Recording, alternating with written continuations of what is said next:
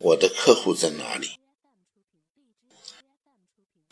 之前呢，当我还是一个年轻的业务员的时候，我就问了我的主管，我说我们的客户在哪里？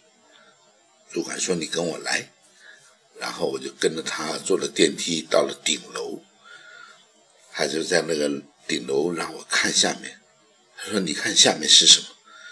我说很多人呐，车，啊对，那些就是你的客户。当然，现在听起来这是非常可笑的一件事情。我们怎么可能去见客户，就是去见那些陌生人呢？与我们完全无关的人呢？我们的客户在哪里？我们的客户必然是跟我们熟悉的、亲近的，比较能够让我们能说得上话的，不是吗？因为人寿保险是好的东西，所以人寿保险应该是卖给好朋友的。那么他们才是我们的准客户。如果他们能够同意你说的这个东西是好的，他也能够同意你这样的卖法，他能够接受的。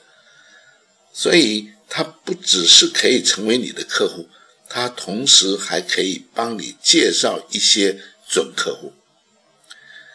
所以，当你真正能够从周边非常有尊严的卖掉你的保单，而让他成为你的客户以后，那么你从此以后不必担心你的客户在哪里，因为按照我们精武门的说法，每一个客户成交的时候会帮我们介绍十个准客户，啊，就算没有十个，八个、七个总有。